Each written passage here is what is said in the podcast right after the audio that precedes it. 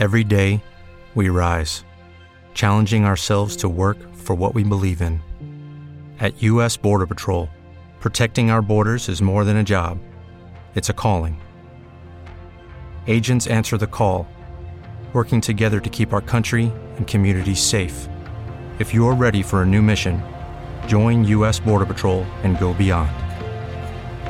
Learn more at cbp.gov/careers.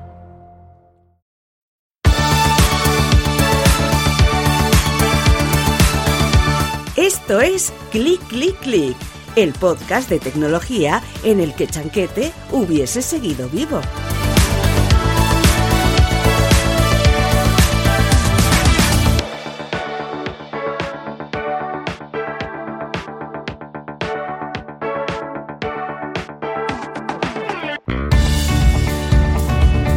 Hubo un tiempo en España donde los adolescentes, al salir de clase, pasaban las tardes pegados a la televisión. Un periodo breve en la historia, como de transición, que abarcaba desde aquella época en la que todavía se jugaba en la calle y la llegada del ADSL a los hogares. Era finales de los 90 y principios de los 2000, en las grandes ciudades ya no se podía corretear por las calles y en las casas el entretenimiento se repartía pues entre videoconsolas, algún móvil que enviase un SMS y la televisión. En apenas unos años, entre 1997 y 2002, una generación de adolescentes y veinteañeros se hizo adulto viendo series como compañeros. Sus 121 capítulos fueron adelantados a su tiempo, estaban narrados con fundamento y recogiendo con muchísima antelación algunas de las diversas realidades que después nos ha tocado vivir. Valle, Kimi, Arancha, César, Sara y Luismi se plantearon debates en torno a las drogas, el terrorismo, la homosexualidad o el maltrato. En este colegio no entra nadie más con símbolos fascistas, banderitas preconstitucionales, esvásticas o cruces célticas. Pero estás yendo en contra de la libertad de expresión de la gente. ¿Está usted listo si de verdad cree que es equiparable, no sé, pintarse el pelo o gritar a la Madrid que hacer apología del genocidio? ¿Está usted listo? Estoy de acuerdo, esa gente es muy peligrosa. Oye, cada cual puede tener la ideología que le dé la gana, ¿no? Naturalmente, naturalmente. Lo que no se puede es incumplir la ley. Pero ¿cómo vamos a ser respetuosos con una ideología que no respeta a los demás? No podemos ser tolerantes con grupos que lo único que persiguen es aterrorizar a todo el que se cruza en su camino, hombre. Para el que no lo recuerde, la ideología neonazi, que es contra la que vamos, tiene su origen en la definición que Alemania da de sí misma en el siglo XIX. Atención, una nación de una sola raza. Es que yo no sé si os suena un señor que se llamó Adolf Hitler y las cosas que hizo. Bueno, eso es mentira. ¿A qué? Esa es la historia que se montaron los aliados. Esa es la historia. historia con documentos. Oye, hijo, ch, ch, escúchame, guapo. Si esa es la historia que tú sabes, mañana mismo te paso con los pequeños y vuelves a empezar. Yo lo que creo es que ya es hora de que nos olvidemos de esas historias. Ya está bien de hablar siempre del pasado, ¿no? Olvidarse es lo que no se puede hacer. Si nos olvidamos, nos puede ocurrir lo mismo otra vez. Tú cállate, ¿eh? Una bornea de mierda. Silencio, silencio. Usted no vuelve a decir eso a nadie en este colegio. ¿Entendido? ¿Veis cómo no son cosas del pasado? Las series de adolescentes en institutos siempre han sido un género en sí mismo. Desde Sensación de Vivir hasta el internado, la televisión ha hecho las delicias de los más jóvenes. Ahora tenemos Riverdale, Euphoria o Scam, pero pocas se acercan al boom que también despertó Física o Química en Antena 3. Chicos, Bueno, Marina, es que me parece acojonante. ¿Y tú das filosofía y ética? de eso se tratan los debates, de que todos podamos exponer un punto de vista y de que el resto escuche, discuta y respete. Ah, respete. Pero ¿cómo quieres que yo respete a alguien que no quiere que los gays se casen, Marina? Va- vamos a ver. Ay, y hablar con vosotros es como hablarle a la pared. Que yo no estoy en contra de que los gays se unan legalmente, solo pienso que no debería llamarse matrimonio. Hija, de verdad es que eres más rancia que la esparto. Eso es gas, ella piensa así que piensa así, punto. Vamos a ver, chicos, el concepto de matrimonio conlleva unas raíces religiosas y deriva de mater, madre, dos seres que se unen para crear otra vida, punto. Vale, y según tú, ¿cómo habría que llamarlo, Marina? Pues que lo llamen unión homoparental, o como sea. Pero matrimonio no. Vamos, que es que... estoy todo- que faltaba, que faltaba ahí. Chicos, chicos, chicos, es como lo del bautizo civil. Perdonadme, pero es una estupidez. Ah, una estupidez. Sí. La que respeta. Eh, un bautizo es una ceremonia religiosa y para civil ya está el registro. Ya, y Marina, ¿a ti qué más te da cómo lo llamen? Pues me da. Porque lo que yo quiero es que llaméis a las cosas por su nombre. Bueno, se me ocurre otro ejemplo buenísimo, que es el Ramadán. El Ramadán es un periodo de ayuno que forma parte de una tradición religiosa y que tiene su propia razón de ser. Entonces, ¿qué, Fer? Si nos ponemos a dieta, ¿tenemos que decir que estamos de Ramadán civil o qué? Mira, Marina, vete al siglo XV, vete al siglo XV. Comenzó a emitirse en el año 2008 y rápidamente se convirtió en todo un éxito. Aquí no solo se descubrieron algunos de los actores más reconocidos a día de hoy, sino que además se volvieron a plantear los mismos paradigmas que en compañeros, aunque en esta ocasión desde otra perspectiva. Fer, Cabano, Ruth, Paula, Jolly y Julio volvieron a llevar a la primera plana cuestiones tan importantes como la que acabamos de escuchar. Porque sí, la televisión no solo entretiene, a veces también educa, o al menos te anima a pensar. Pero la revolución no acaba aquí. Atentos. Bien. Como la cosa va de vídeos, os hablaré de un filósofo que no os enseñará nunca, ni en la carrera de filosofía, que seguramente es la que todos escogeréis, ¿no? Se llama Guy Debord. Según él, el nuestro es un modelo de sociedad que ha convertido la vida de la gente en un espectáculo. Para este pensador, que no conocía las redes sociales, vivimos en una especie de pantalla global donde todo el mundo quiere ser visible a cualquier precio. Dicho de otra manera, si no te muestras, no existes. Por tanto, solo cuenta lo que proyectamos de nosotros mismos en una imagen. ¿Qué opináis? ¿Creéis que si no colgamos imágenes nuestras en la red no existimos? Todos colgamos fotos en Facebook. Es verdad. Yo no. Yo no. Antes de tener un perfil en Facebook, prefiero que me cague un perro encima. No, no, no, no, no, no os riáis, no bromeo, no. A mí no me gusta, yo no quiero compartir mi vida con tanta gente. ¿Qué coño es eso? Es puro narcisismo. Todos colgando fotos, mirad qué vacaciones he pasado, mirad qué hijo más guapo tengo, y a mí qué me importa. ¿De verdad no tenéis nada más que hacer que fotografiar vuestra vida y enseñársela a todos? ¿De qué sirve que todos estemos permanentemente informados de todo lo que hacemos? ¿Qué cojones es eso? ¿Dónde está nuestra privacidad? Hablamos de Merlí. En un centro de bachillerato barcelonés aparece, para hacer una sustitución de última hora, Merlí Bergeron, un profesor de filosofía, digamos, de métodos educativos muy particulares que, como el profesor Keating en el Club de los Poetas Muertos que interpretó Robin Williams, logró seducir al alumnado. Gracias a su particular visión de la vida, se adentra en problemas muy cercanos hoy en las aulas. La salida del armario, las relaciones con los padres, el bullying, la comunicación por WhatsApp, encontrar el primer amor, la separación de los progenitores, el miedo al que dirán, el sentirse friki. Y todo ello con un acierto lingüístico y artístico sublime. Yo siempre digo que esta serie es la que debería ver cualquier alumno de 15 años. Por tanto, lo dicho, compañeros, física o química y Merlí. Ahora bien, imaginaros a sus protagonistas en una crisis sanitaria como la que tenemos encima. ¿Cambiaría algo? ¿Estudiar en remoto haría que esos aprendizajes fueran diferentes? ¿Y sus relaciones? Porque recordemos, y esto es importante, en las clases no solo se memorizan datos y fórmulas, también se toman notas para saber vivir. Yo soy Pedro del Corral y hoy en Click Click Click vamos a analizar cómo serán las aulas del futuro. Es cierto que el COVID-19 nos ha forzado a adelantar una transformación imparable, pero también resulta imprescindible conocer cómo esto va a cambiar las formas de enseñar. Es el turno de ver a Valle, Kimi, Cabano, Ruth, Bruno y Paul en un cole post-pandemia. Buenos días.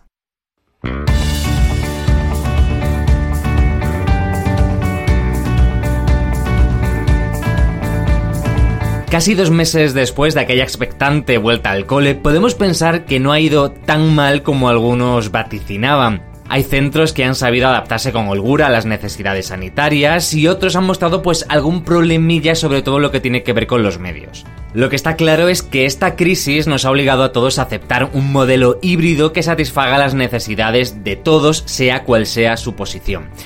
Si bien es cierto que desde ya los colegios, los institutos y las universidades están realizando grandes esfuerzos por repensar sus capacidades y establecer vías para proponer experiencias combinadas de aprendizaje remoto y en persona, también lo es que la seguridad es la principal prioridad. Para garantizarla, todos estos centros se las están ingeniando para readaptarse y sacar el máximo partido a sus espacios. En cualquier caso, hay que tener en cuenta que este cambio será el paso previo al cambio definitivo del modelo educativo que viviremos en los próximos años. Es decir, Las aulas anti-COVID que hoy podemos ver son la antesala a las clases del futuro que disfrutaremos mañana. Pero claro, ¿cómo serán? ¿Qué tendrán? ¿Cuáles serán las grandes diferencias? Para responder a todas estas preguntas está con nosotros Teo Manzano, director de innovación de Steelcase Iberia. Él será el encargado de mostrarnos por dónde irán los tiros. Buenos días, Teo, encantado de saludarte, ¿qué tal? Muy bien, muy bien, perfecto. Empezando la semana. Primera pregunta básica. Parece que este año, con la erupción del coronavirus, le estamos dando una mayor importancia a la gestión de los espacios y a la organización de los centros educativos. Pero la realidad es que se trata de un asunto de gran importancia a la hora de potenciar una educación de calidad y a la que creo que muy pocos colegios han prestado la suficiente atención. ¿Por qué hemos pasado por alto este tipo de cuestiones hasta ahora? Bueno, tengo esa sensación, pero también es cierto que hay algunas instituciones educativas que habían empezado bastante antes de que ocurriera esto de la pandemia a cambiar su forma de entender los espacios en los colegios, ¿no? Una de las razones es porque entendían que hacía falta un cambio en la educación. De hecho, nosotros en Steelcase hablamos siempre de, la necesidad del aprendizaje activo, ¿no? Que hoy más que nunca, debido a los cambios que se han producido con la tecnología, es importante un aprendizaje activo. Es cierto que algunos colegios pues, han sido más lentos en ir transformándose, pero la necesidad de un cambio en la educación no viene solamente por el COVID, sino que era un poco anterior, ¿no? Sobre todo para buscar competencias nuevas en los alumnos, ¿no? Competencias de creatividad, colaboración, comunicación, pensamiento crítico y eso hace que, algunas instituciones ya incluso bastante antes, hace yo diría que hace unos dos o tres años, ya empezaron a plantearse el cambio hacia nuevos espacios educativos. Así de forma general, ¿qué ventajas tiene una buena organización del centro educativo y más concretamente de las aulas? ¿Qué es lo que se puede mejorar y hacer diferente un colegio respecto a otro? Yo creo que, pues como en todo y también ahora con la pandemia se da, se verifica que cuando hay una organización adecuada, pues no quiere decir que no se produzcan incidencias, pero se mejora la situación, ¿no? Entonces, en los colegios pasa un poco lo mismo. Yo sí que he notado que esos colegios que han estado trabajando duro durante el verano para un poco adelantarse a lo que pueda ocurrir, nadie está libre de que haya un brote en un, colegio o algo, pero, pero si trabajas duro, intentas analizar cuáles pueden ser los posibles riesgos y los intentas minimizar, funciona.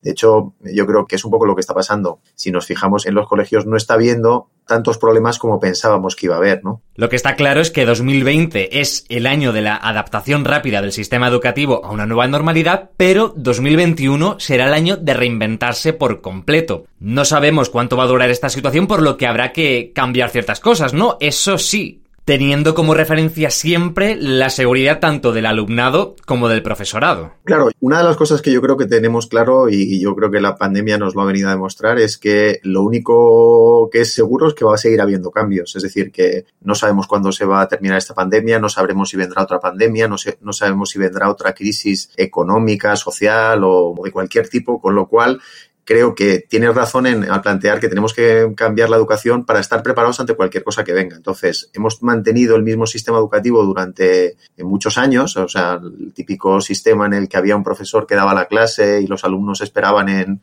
en sus sillas sentados a escuchar la lección a un tipo de aprendizaje que tiene que ser mucho más activo, ¿no? que tiene que ser con mucha mayor participación de los alumnos y, según dicen todos los, expertos, pues que en vez de ser un aprendizaje muy guiado o dirigido por los profesores y por los docentes, que sea más un aprendizaje más llevado por los alumnos y que el docente ocupa un lugar como más de acompañante y de favorecer de que, que ese aprendizaje realmente ocurra. ¿no? Entonces, yo estoy de acuerdo contigo que esta situación nos ha debido enseñar With lucky landslots, you can get lucky just about anywhere. Dearly beloved, we are gathered here today to. Has anyone seen the bride and groom? Sorry, sorry, we're here. We were getting lucky in the limo and we lost track of time. No, Lucky Land Casino, with cash prizes that add up quicker than a guest registry. In that case, I pronounce you lucky. Play for free at LuckyLandSlots.com. Daily bonuses are waiting. No purchase necessary. Void where prohibited by law. 18 plus. Terms and conditions apply. See website for details.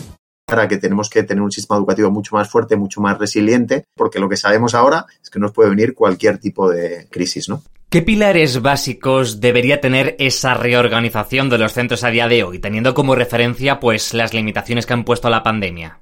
Bueno, la pandemia pone limitaciones, pero también da un poco ideas, ¿no? Entonces, para mí, un pilar básico es el tema de la flexibilidad. Es decir, ante lo desconocido, yo creo que tenemos que tener flexibilidad y adaptabilidad al cambio. Entonces, si eso es lo que nos requiere la situación, no tiene mucho sentido que tengamos espacios que sean muy fijos, ¿no? Con lo cual, eh, la idea de tener flexibilidad es un tema importante. Otro pilar básico, desde luego, nosotros lo que decimos un poco para que se produzca el aprendizaje activo hay tres pilares, ¿no?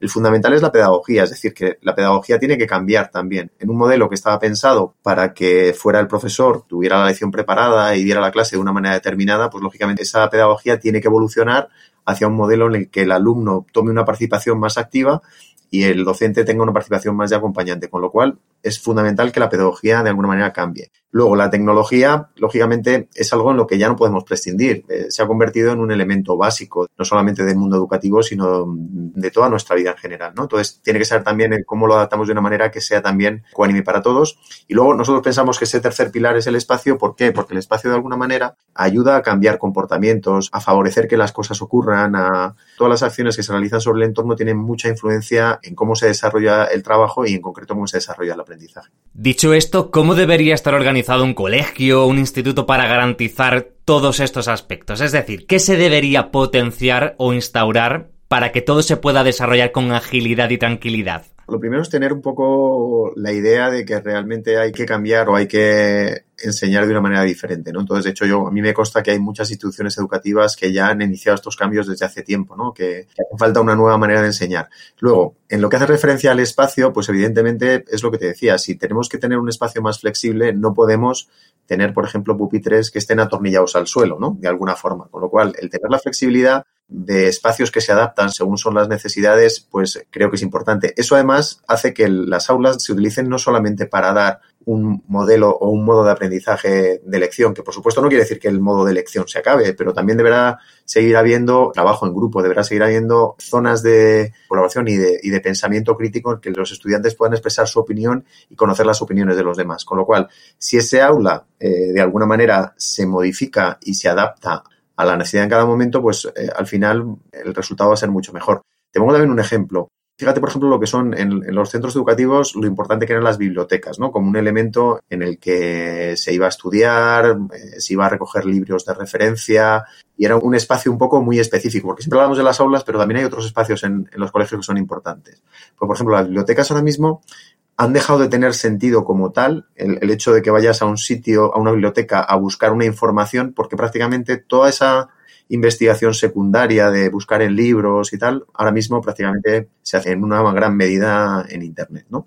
Entonces, ir a una biblioteca a conectarte a Internet, pues tampoco tendría mucho sentido. Sin embargo, lo que sí que sigue teniendo sentido es que tengas un espacio donde puedas concentrarte y también un espacio donde esa investigación la puedas realizar con otros alumnos. Con lo cual, en muchos sitios, las bibliotecas se están convirtiendo en espacios de colaboración, en los cuales, en vez de ir de forma individual a estudiar o a buscar un, un dato concreto en algún libro, lo que se hace es trabajar de forma conjunta en equipos, con lo cual hay bibliotecas que se configuran con pequeñas salas donde se puede realizar ese trabajo en equipo de investigación, ¿no? Pues ese cambio está ocurriendo en otras áreas también de, de, los centros educativos. Claro. Imagino que la visión del profesor resultará clave a la hora de determinar estas cuestiones, ¿no? Sin duda nadie como él para saber cómo funciona su aula y cómo reaccionan sus estudiantes. No, desde luego. O sea, como te comentaba al principio, la labor del profesor y la, la labor pedagógica es importante porque no puedes dejar que todo fluya de una manera libre y, y no haya esa organización. Hablábamos antes también lo importante que es la organización.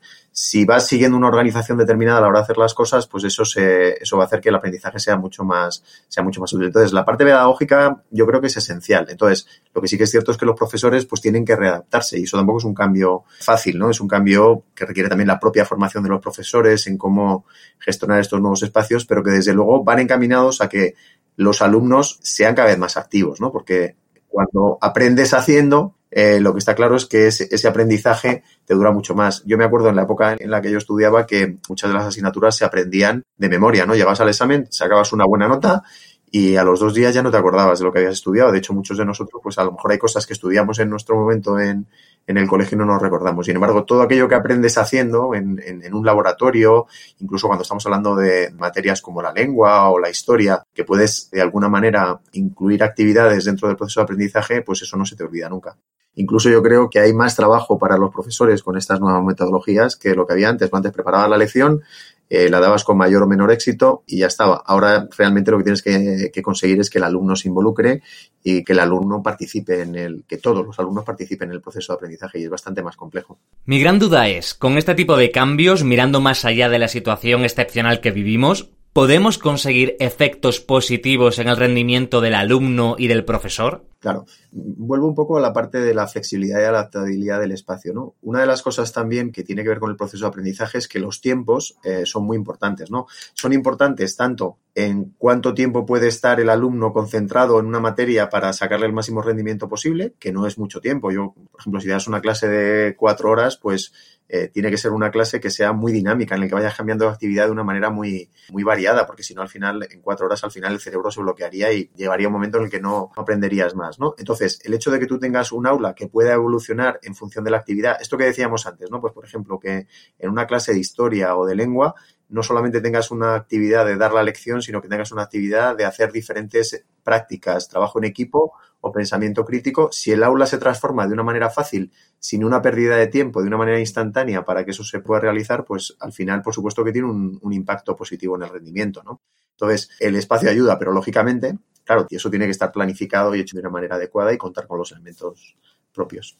Desde mi punto de vista, uno de los grandes problemas que existe actualmente es que los espacios físicos y los digitales están aún muy separados y deberían funcionar como un todo. ¿Es así? Lo que has dicho es pura realidad y es más lo que, lo que los expertos recomiendan. Es lo que dicen, con palabras estas un poco técnicas, hablan del blended learning, ¿no? que es el, el aprendizaje híbrido con herramientas digitales y con herramientas analógicas. Piensa, por ejemplo, que el cerebro necesita o funciona también muy bien y, y, para su maduración necesita que hagamos cosas analógicas. No aprendes lo mismo cuando estás escribiendo con tu mano, pues yo que sé, por ejemplo, unos apuntes de, de una charla interesante que te está dando el profesor, que si tú esos apuntes te los lees o los ves en un fichero electrónico. Con lo cual, lo ideal es que haya esa combinación de espacios analógicos o de aprendizaje analógico y aprendizaje digital. El aprendizaje digital te permite acceder a datos que de una forma analógica te llevaría mucho más tiempo, con lo cual también sigue siendo necesario. Entonces, ya incluso antes de que, de que se produjera esta necesidad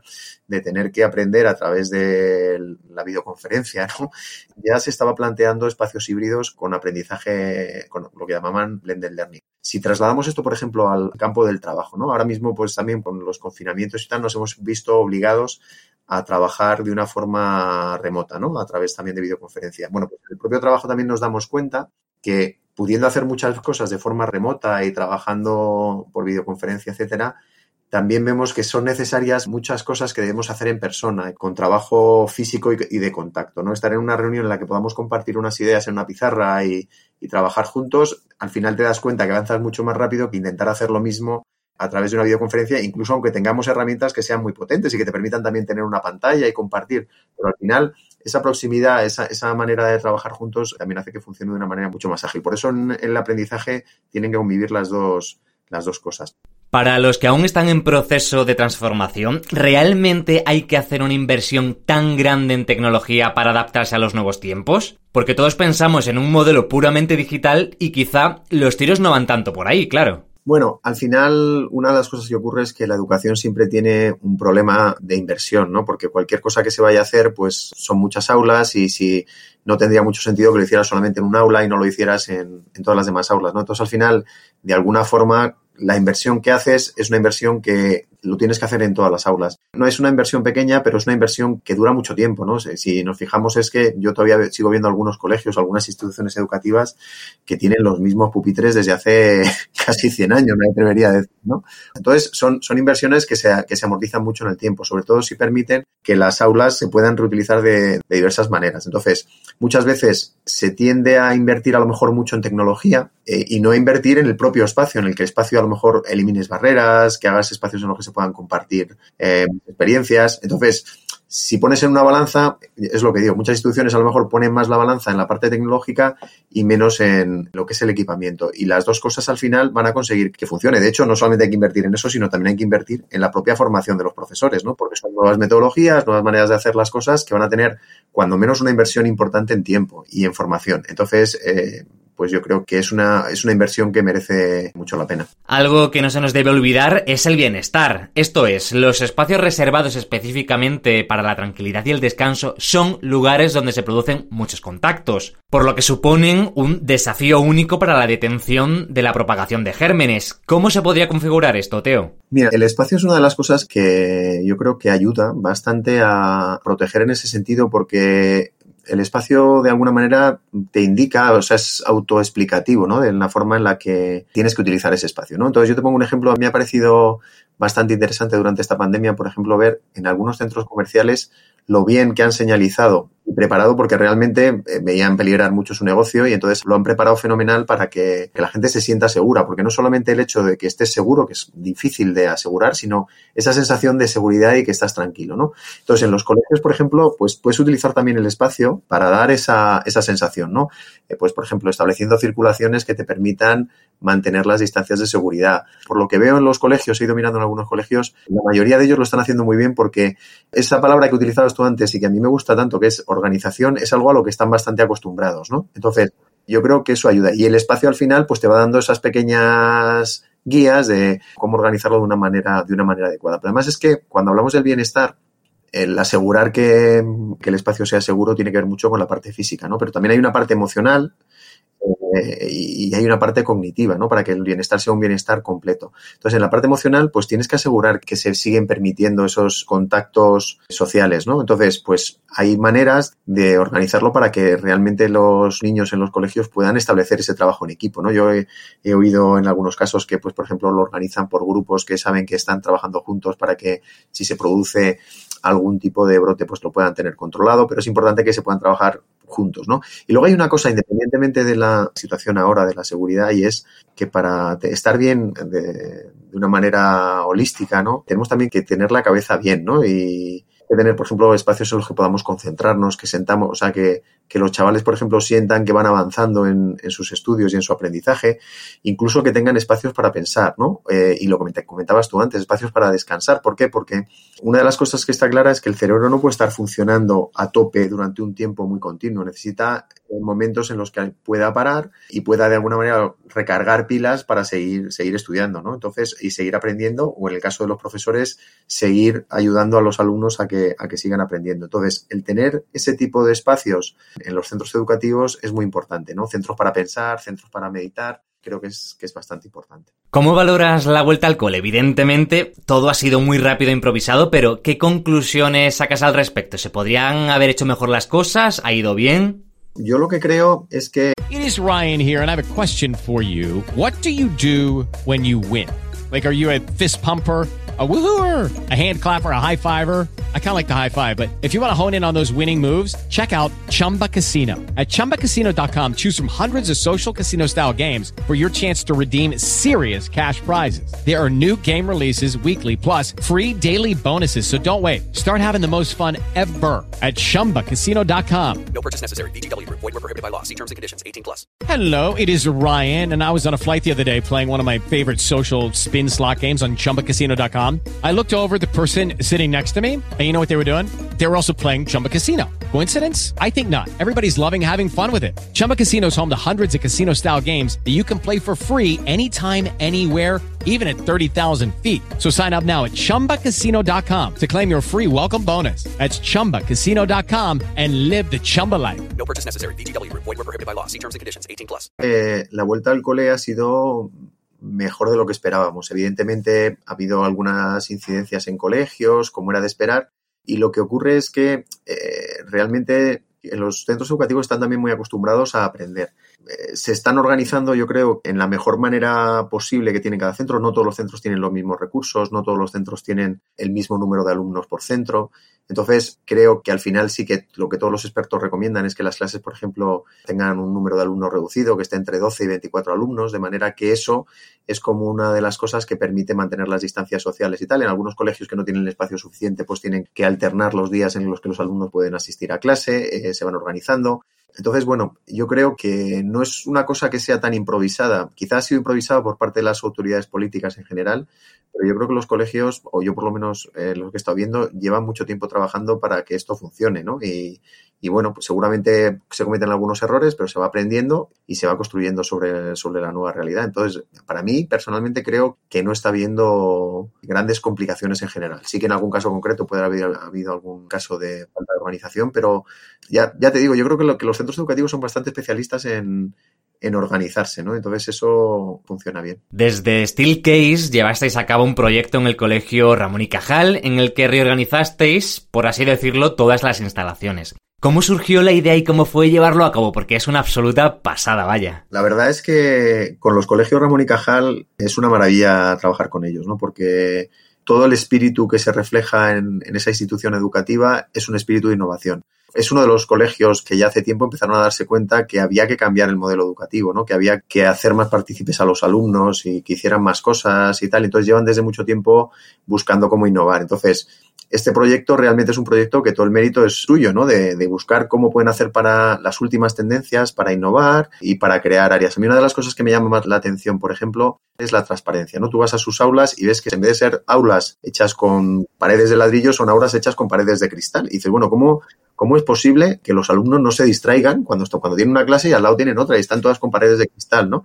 Y es que realmente han instalado un modelo educativo en el cual pues permiten eso, ¿no? De hecho, tú vas a visitar el colegio y puede que cuando pases por los pasillos pues algún alumno te mire, pero realmente están concentrados un poco en la clase que tienen, ¿no? Entonces, realmente ese proyecto lo interesante es que es una institución educativa buscando la mejor manera de innovar y para nosotros fue perfecto, ¿no? Porque era como la combinación perfecta en la que nosotros podríamos proporcionarle esas soluciones flexibles, adaptativas y que ellos las fueran implementando, ¿no? Pero sobre todo parte de una idea central en la institución eh, y en los colegios Ramón y Cajal de innovar. De hecho, lo que me parece más importante es que no es una fórmula de que digas, bueno, pues ahora cambio los espacios y cambio la pedagogía e incluso pongo tecnología nueva, entonces a partir de aquí ya cambia un modelo educativo. Desde que iniciamos el proyecto con los colegios Ramón y Cajal, cada año han ido haciendo nuevas incorporaciones, creando espacios de blended learning, creando espacios de colaboración, creando espacios Fat Lab y espacios de creación y de creatividad. Es decir, que no es una cosa que hagas en un momento determinado en el espacio, sino que lo que han ido haciendo eh, ha sido evolucionando y siempre intentando buscar innovar y hacer las cosas de la mejor manera posible, sobre todo para conseguir eso, ¿no? Que las, que las capacidades de los alumnos sean lo, lo, más adecuadas posible a los nuevos tiempos que nos toca vivir. Se habla mucho, no sé tú, de que en el futuro los coles se llenarán de inteligencia artificial y de realidad aumentada, lo cual quiere decir que los espacios deberán cambiar por completo porque el alumno ya no estará tan atado a una silla como hasta hoy. De la misma forma, diferentes expertos señalan que a partir de ahora se le va a comenzar a dar mucha más importancia a la actividad física, a las asignaturas artísticas y a los contenidos prácticos. ¿Tú cómo lo ves? ¿Irán por aquí los tiros o no? Vale, yo creo que se irán adaptando y se van adaptando poco a poco. De hecho, por ejemplo, la parte de la actividad física, independientemente de que se utilicen tecnologías como la realidad virtual, la realidad aumentada, la inteligencia artificial, etcétera, sobre todo hay una parte que es científica, ¿no? Y es que el cerebro de alguna manera necesita oxígeno y el oxígeno le llega mejor al cerebro cuando nos estamos moviendo. Entonces, lo que a mí no me cabe ninguna duda es que las aulas del futuro van a ser aulas en las que haya movimiento, que sean un poco más dinámicas, que no sean tan estáticas y eso va a favorecer el, el proceso de aprendizaje. Y las tecnologías que veremos, pues bueno, ni siquiera me las imagino porque unos cambios tan rápidos en el tiempo que no sé ni lo que nos podremos encontrar en los próximos años, ¿no? Porque ya no nos sorprende casi nada. Y luego en la parte de creatividad, ayer leía un artículo en el que decía, lógicamente un bailarín decía que a lo mejor había que añadir también una disciplina de, baile en, el, las clases, ¿no? Pues fíjate lo importante que es conocer el cuerpo y conocer cómo puedes expresar con tu cuerpo determinadas emociones, ¿no? Pues yo creo que lo, lo que está claro es que independientemente de que hay algunas personas que tienen unos talentos innatos artísticos, lo que sí que es importante es que se trabaje la creatividad. De hecho, comentabas tú, hablabas de la inteligencia artificial. La inteligencia artificial va a transformar muchísimos trabajos que antes eran trabajos repetitivos, administrativos, etcétera, que ya no será necesario que los realicen personas, porque seguramente los realizarán máquinas, y lo que va a ser importante son las ideas. Entonces, cultivar la creatividad creo que es algo importante porque todo el mundo y todos los alumnos y todas las personas pueden tener alguna parte de creatividad en cualquiera de las disciplinas ¿no? artísticas que existen y eso ayuda muchísimo, da muchísima autoconfianza, que es otro de los valores importantes para aprender y desde luego debería favorecerse el, el que se promovieran las actividades y las iniciativas artísticas y creativas. Por cierto, ahora que muchas casas se están convirtiendo en aulas debido a la enseñanza a distancia, ¿qué medidas deberíamos tomar para garantizar, pues, todo lo que hemos estado hablando, ¿no? Por así decirlo, algunos trucos para que el proceso de aprendizaje no se vea afectado. Tú has dicho una cosa que es muy importante en el proceso de aprendizaje, ¿no? Que es el bienestar si estamos bien, o sea, si estamos bien físicamente, emocionalmente y cognitivamente, vamos a poder realizar un trabajo, un estudio, un aprendizaje de la manera correcta. Con lo cual, yo creo que en casa lo que hay que intentar es buscar ese bienestar, ¿no? Muchas veces no todo el mundo tiene las mismas posibilidades. No son lo mismo los alumnos que vivan en una casa grande, que puedan contar con un cuarto específico para estudiar o en su cuarto, o aquellas casas en las que a lo mejor pues el alumno tiene que compartir la habitación con dos o tres hermanos y lógicamente para estudiar es más complejo. Entonces, ahí pues la verdad es que la problemática de estudiar en casa es que no nos hace a todos iguales, ¿no? Por eso yo creo que sigue siendo tan importante y que al final a la larga lo importante es ir al colegio, ¿no? A, aprender. Pero hay que intentar buscar esa parte de bienestar. Yo creo que es fundamental porque si conseguimos que el estudiante se encuentre bien, desde luego el proceso de aprendizaje va a ser, va a ser mejor. Y luego, por otra parte, lo que hay que asegurar desde luego, y eso yo creo que al final igual tiene implicaciones más, más importantes, es decíamos que la tecnología es importante. Entonces, eh, parte de que ese bienestar y que ese aprendizaje se pueda realizar de una manera correcta es que pueda haber una buena conversación fluida, ¿no? Si estás estudiando en remoto y tienes clase con tu profesor o tienes una tarea que realizar o un, un, trabajo en equipo con compañeros, lo vas a tener que hacer de una forma remota y lo mejor es que haya una buena conexión. Pero tampoco estoy hablando de que se requiera muchísima tecnología. Fundamentalmente lo que hace falta es una buena conexión a Internet y un dispositivo que te permita tener esa conexión de forma fluida. Eso de alguna manera pues debería ser un poco como los libros de texto, ¿no? Es decir, si hay familias que no dispongan de los medios para poder proporcionar esa conexión a, sus hijos, pues entiendo que debería haber pues un sistema parecido a las becas de libros para que para que eso fuera lo más parecido posible. Evidentemente no puede haber becas en, que te den para, para tener una casa más grande, porque eso no sería viable, pero seguramente becas para tener una mejor conexión a Internet y, y un dispositivo con el poder conectarse, igual sí se puede lograr. Apuntamos todo e intentaremos abordar lo que podamos tanto en el teletrabajo como en la teleeducación. Muchas gracias, Teo, un placer. Muchas gracias a ti, Pedro. Chao. Esto es Clic, Clic, Clic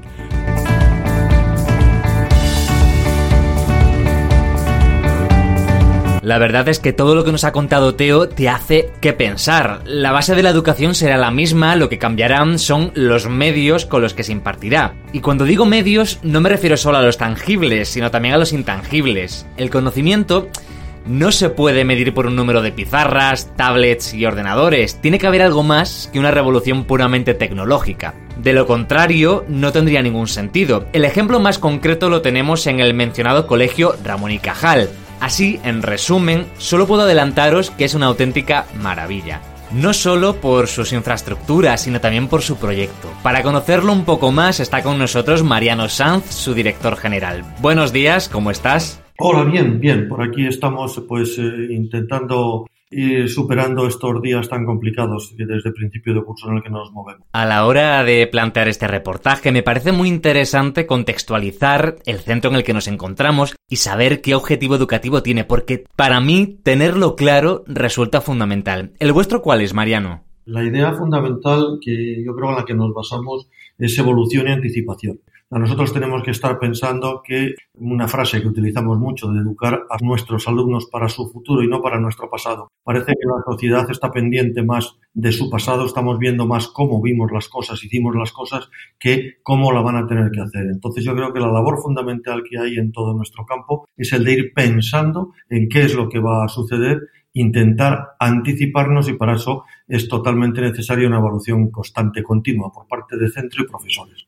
Háblame del Ramón y Cajal. ¿Qué tipo de centro es? ¿Qué nos encontramos? ¿Qué modelo educativo utilizáis? Bueno, es un centro que tiene ya una trayectoria de casi 60 años, que tiene desde hace aproximadamente 15 años un modelo propio.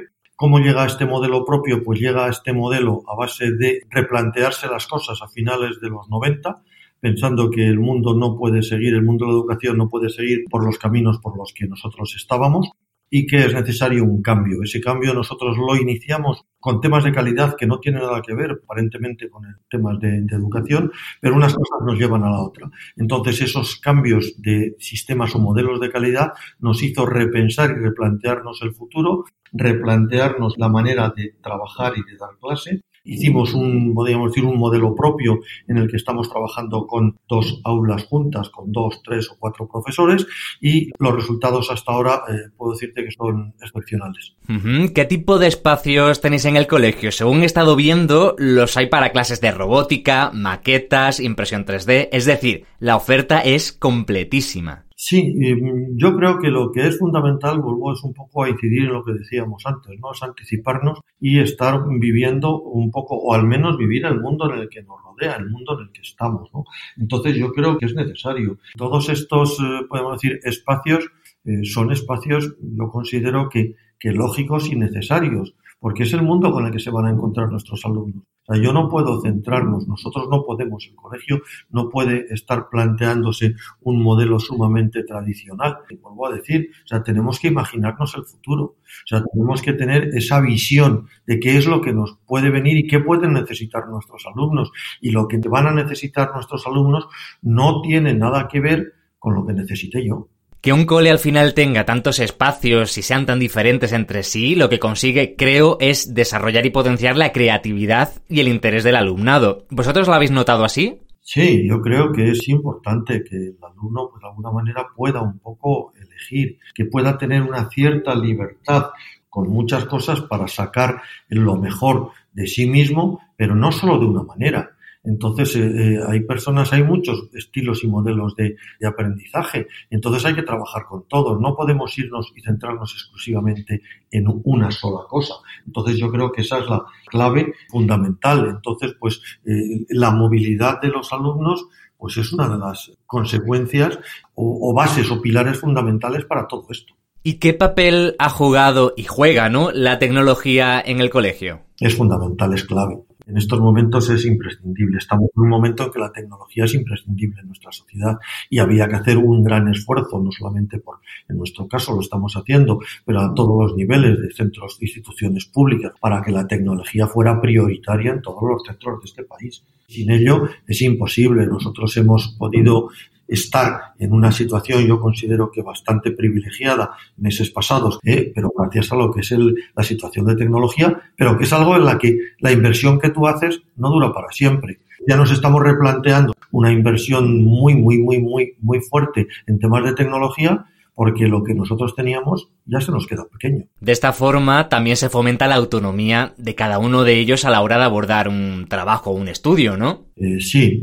por supuesto. Hay que ver un poco lo que la sociedad va a pedir. Entonces la sociedad no le va a pedir a nuestros alumnos esa situación que antes aparecía en algunas de las viñetas de la oficina siniestra, en el que hay un señor encerrado en un despacho con unas paredes enormes y con una puerta de madera que es prácticamente blindada y trabajando solo, ¿no?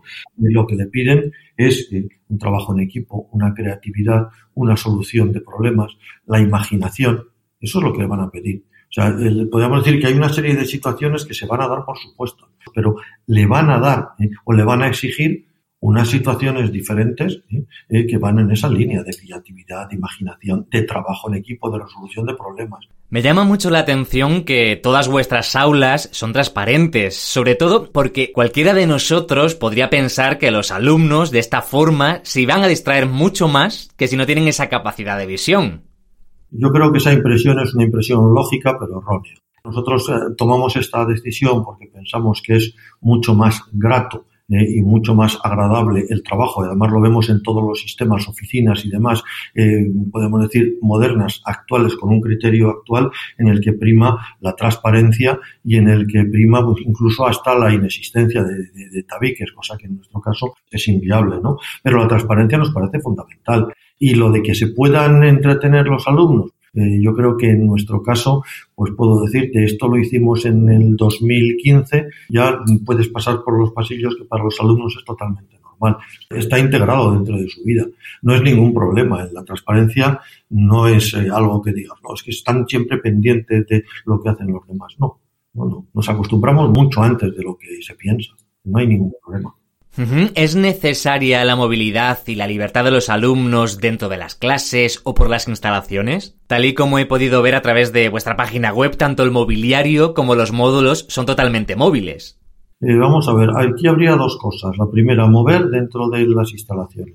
Ya lo habíamos intentado con el antiguo colegio, las antiguas instalaciones, eh, que eran unas instalaciones que muy poco adecuadas para ello, y ahora lo tenemos eh, funcionando. Al tener a los alumnos que eh, están trabajando durante X tiempo en un aula y luego tienen cinco minutos para desplazarse, son cinco minutos de liberación, de desahogo, de poder salir de su aula.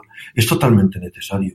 ¿eh? Y en el tema del mobiliario lo mismo. Pensad que yo voy a entrar en un aula en el mes de septiembre y no voy a salir decirlo de alguna forma, de ese aula en el mismo puesto hasta el mes de junio, estoy, voy a estar 10 meses en el mismo sitio, sentado en el mismo sitio y con la misma visión de la pizarra, a mí me parece terrorífico. Entonces, pues, el cambio del aula es fundamental y luego la movilidad dentro del aula me permite también que hoy trabajo solo, mañana trabajo con unos compañeros, al día siguiente trabajo con otros compañeros distintos y que puedo estar. O sea, es, es hacer la vida yo creo que más agradable. Nada es más eh, tedioso y más eh, terrorífico que la rutina. En este sentido, y teniendo en cuenta todas las posibilidades que ofrece el centro, ¿cómo cambia la forma de trabajar para el profesorado? Porque imagino que tiene que ser diferente. La forma de trabajo del profesor cambia radicalmente. De entrada, con el modelo se está se trabaja mucho más el equipo. Es necesario el equipo frente a esa teoría eh, bastante individualista del profesor en su reino de taifas, que es eh, amo y señor de su materia y de su área y de su asignatura, pues esto es un trabajo en equipo fundamental. ¿eh? Y dentro de ese trabajo en equipo es fundamental el aprender unos de otros. Entonces, eh, cuesta, efectivamente, cuesta pues, porque también lo que más nos cuesta cuando ya llevamos un modelo en el que hemos estado trabajando durante mucho tiempo, lo que más nos cuesta es desaprender. Pero yo creo que es fundamental, es totalmente fundamental. Y una vez que se consigue entrarse en una, podemos decir, en una dinámica, y, y yo creo que los profesores ya no querrían volver atrás. ¿eh? De lo que sí es cierto es que cuando están en pleno proceso de cambio, de transformación, eh, pues entonces eh, hay un cierto enfado. Hace unos años tomasteis la decisión de seguir desarrollando nuevos espacios y potenciando vuestra filosofía. Esto, si no me equivoco, ocurrió en 2015 y os unisteis a Steelcase a la hora de llevar a cabo esta reorganización. ¿Por qué lo hicisteis? ¿Esta constante actualización es una forma de estar al día en los procesos educativos? Hombre, yo creo que sí, es importante. Yo creo que Steelcase nos ofrecía eh, lo mejor y aquello que más se adaptaba a lo que nosotros buscábamos. Nos ofrecía un mobiliario y un planteamiento y sobre todo también yo diría que una filosofía que encajaba perfectamente con la nuestra. Entonces, pues nos pareció perfecto el, ir eh, de la mano en todo el planteamiento de secundaria y bachillerato y ahí estamos y ahí seguimos. Totalmente satisfecho del paso que se dio, no en el 2015, en el 2015 se amplió a todo el centro cuando se hizo la reforma de todo el colegio, pero ya veníamos trabajando con ellos dos o tres años antes.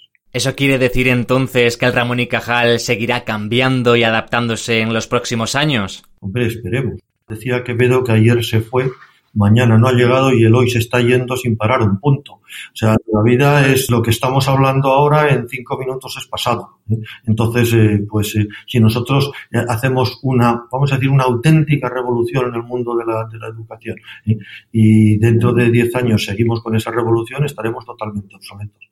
Lo que es fundamental es la evolución. Hablando un poco de retos, ¿cuáles dirías que son los principales a la hora de gestionar un colegio privado hoy? Para mí, yo diría que es el ser capaz de generar ilusión en profesores, familias, alumnos para evolucionar, porque, bueno, hay una cierta tendencia al inmovilismo que va con el ser humano, ¿no? En la zona de confort es muy importante. Entonces, eh, eh, lo que hay que valorar es decir, bueno, ¿qué es lo que me aporta y qué satisfacción y qué es lo que gano saliendo de mi zona de confort? Entonces, yo creo que el principal reto es ese, es decir, vamos a, vamos a generar esa ilusión para ir, seguir moviéndonos. El pasado marzo el COVID-19 nos pilló desprevenido a todos, pero ahora digamos que ya tenemos algo de bagaje con él. ¿Cómo os habéis adaptado a esta nueva normalidad y cómo habéis superado los handicaps que hubo hace unos meses? Bueno, por anticipación. Nosotros, el grupo de trabajo que llamamos COVID por si acaso, se fundó o se creó el día 27 de febrero. Entonces se creó ese grupo pensando que, es absurdo es pensar que si Italia estaba como estaba, que aquí nosotros nos íbamos a librar. Entonces, bueno, pues se creó un grupo de trabajo, nos fuimos anticipando a todos los que se planteaba y se decía de cierres, no cierres y demás, y cuando los centros se cerraron, nosotros empezamos a trabajar perfectamente con los mismos horarios. Tuvimos un ligero hándicap en los cursos infantiles, los cursos más pequeños, porque nadie en ninguna cabeza podía imaginar que una educación infantil pudiera ser una educación a distancia. Pero en 10 días nosotros nos pusimos al día. Pero el resto del colegio estuvo funcionando con horarios totalmente normales y con clase, con la misma clase que teníamos antes del confinamiento, antes del cierre de los centros, se funcionó exactamente igual. Entonces, los resultados que, que yo pienso que hemos tenido han sido unos resultados muy buenos. Los resultados de selectividad han sido unos resultados excepcionales. Entonces, el sistema es anticipar. ¿sí? Nosotros ahora mismo estamos viendo también sistemas diferentes de trabajo, porque lo que sería un auténtico crimen imperdonable es que todo lo que se ha aprendido en cuanto a nuevas tecnologías con el confinamiento, ahora volviéramos a trabajar y a empezar el curso como empezamos en el 19, en el 18. Ese ha sido nuestro reto. El seguir yendo para adelante con las enseñanzas que hemos tomado. Y oye, ¿qué se está haciendo, por ejemplo, a la hora del recreo? Sin duda es uno de los puntos donde más contacto puede haber entre alumnos y, por tanto, de mayor riesgo. El planteamiento que nosotros hemos hecho ha sido tener de entrada horarios distintos. Tenemos eh, en el centro de aquí de, de primaria, secundaria y bachillerato tres horarios diferentes tres horarios diferentes de entradas y salidas diferentes y que lógicamente tienen sus horas de recreo diferentes y sus horas de comedor diferentes, de manera que nunca coinciden todos los alumnos. Y los alumnos que tienen recreo están divididos en llamados grupos estables de convivencia, grupos burbuja, tienen acotado su espacio dentro del patio con profesores que están controlando y vigilando que no haya ninguna, podríamos decir, cambio o salir cada uno del espacio acotado que tiene, que es donde en teoría pues puede estar, eh, jugar o relajarse cada uno de los grupos. Y entonces, bueno, pues esa es la idea fundamental. Mariano Sanz, director general del Colegio Ramón y Cajal, enhorabuena por tener un proyecto de lo más interesante. Un placer.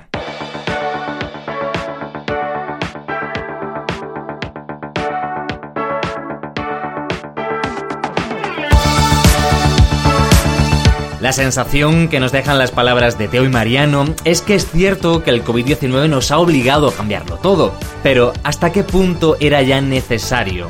Yo desde mi punto de vista creo que muchísimo. Como he comentado al principio, los colegios y los institutos deben enseñar matemáticas, historia o música, pero creo que su labor más importante es la de crear buenas personas con capacidad crítica, enseñarles a marcarse metas y a ser felices durante el camino. Ya hay profesores que hacen esto, ¿no? Y que gracias a ello todo poco a poco va cambiando. El viejo dicho de la letra con sangre entra hace mucho tiempo que no funciona, y menos mal.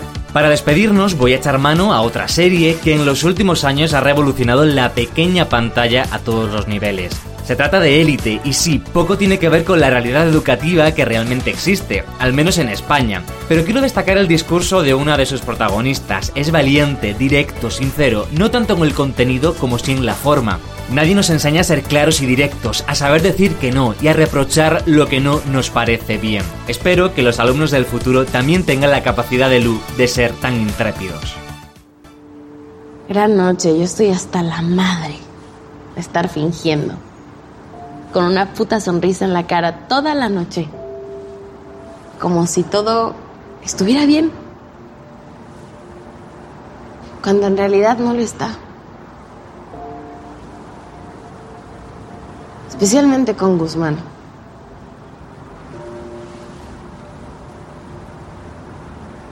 Porque ya no estamos juntos. Lo siento, Laura, de verdad lo intenté. Pero no pude. Fue muy difícil. Porque tu querido hijito me puso los cuernos con una beduina. Sí, a mí, se lo pueden creer. Yo no sé qué es lo que hago siempre que acabo traicionada y decepcionada de la gente a la que realmente le doy mi apoyo, ¿verdad, Carla? Pero se acabó. Están idiotas y creen que me van a tomar por tonta y van a salir indemnes. No va a ser así. Quiero hacer un brindis por esta maravillosa noche. Pues ahí queda dicho y recordad, como decía Mandy Moore en un verano para recordar, descubre quién eres y hazlo a propósito. Hasta la semana que viene. Esto es Click Click Click.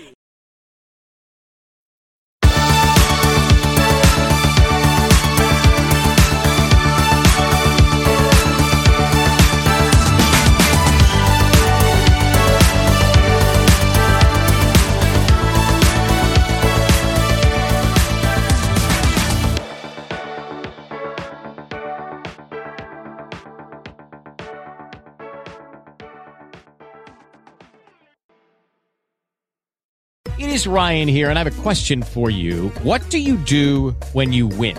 Like, are you a fist pumper? A woohooer, a hand clapper, a high fiver. I kind of like the high five, but if you want to hone in on those winning moves, check out Chumba Casino. At chumbacasino.com, choose from hundreds of social casino style games for your chance to redeem serious cash prizes. There are new game releases weekly, plus free daily bonuses. So don't wait. Start having the most fun ever at chumbacasino.com. No purchase necessary. Group. Void were prohibited by law. See terms and conditions. 18 plus.